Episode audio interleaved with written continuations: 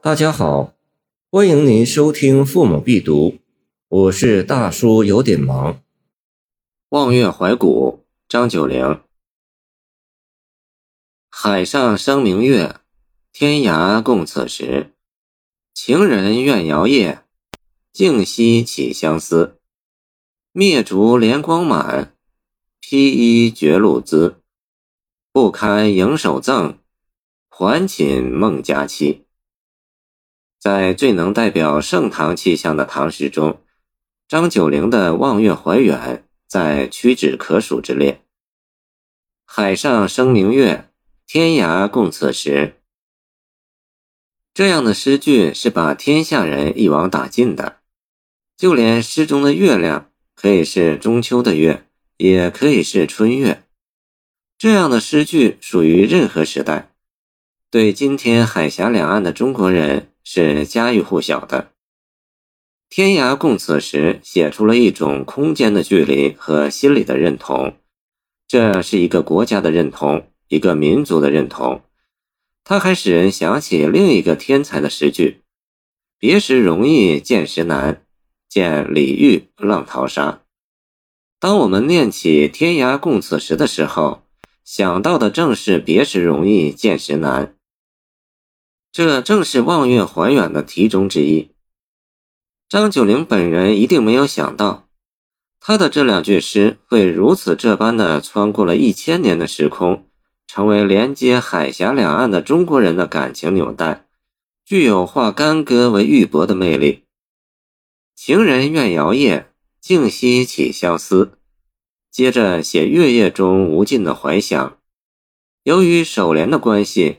这一联消息甚大，情人不限于男女，可以推广到一切关系，亲子也可以，兄弟也可以，同志也可以，朋友也可以，祖孙也可以，凡是相互思念的人都可以被一网打尽。而相思也不限于男女，而是形形色色的相互思念，连怨也不必是幽怨。也可以是相思的强化表达，在月下，相思被拉得很长很长，放得很大很大。摇曳静息的字面，起字的勾勒，撞出绵绵不断的感觉。四句的阴情是非常饱满的。与读王维相思，愿君多采撷，此物最相思的感觉并无二致。灭烛怜光满，披衣觉露滋。烛光下的环境是温馨的，适宜于亲密关系的，而月光则是烛光的放大。诗中人吹灭蜡烛，在月光中徜徉，皎洁如银的月光让人低回不已，流连忘返，直到感到寒意，感到夜露的冷湿，才想起应该披件衣裳。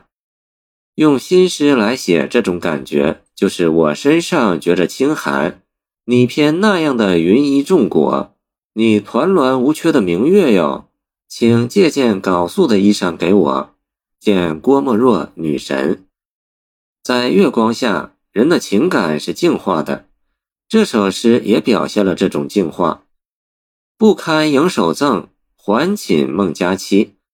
最后两句表达对远方人的祝愿，作者并没有直白的说。愿天下有情人终成眷属，但诗句中一定包含着这样的意思，及其可以推类的意思。诗人突发奇想，用了一个超前的或者说后现代的诗歌话语，“不堪盈手赠”，翻译过来说是恨不得捧一把月光送你，这是何等的浪漫！最后写到创景，写到梦，当一个人失去一切。但只要有梦，就不可悲；如果连梦也没有，那才真的可悲了。这首诗的意境朦胧，表达委婉深曲，极有情致。余树成先生形容春江花月夜道：“人们面对无限的春江海潮，面对无边的月色、广阔的宇宙，萦绕着绵长不尽的情思，荡漾着对未来生活的柔情召唤。”这也就像在说《望月怀远》，由于它是一首五律，在篇幅上比《春江花月夜》小得多，意象和语言也更单纯、更简洁，却同时耐人寻味。谢谢您的收听，欢迎您继续收听我们的后续节目。如果你喜欢我的作品，请关注我吧。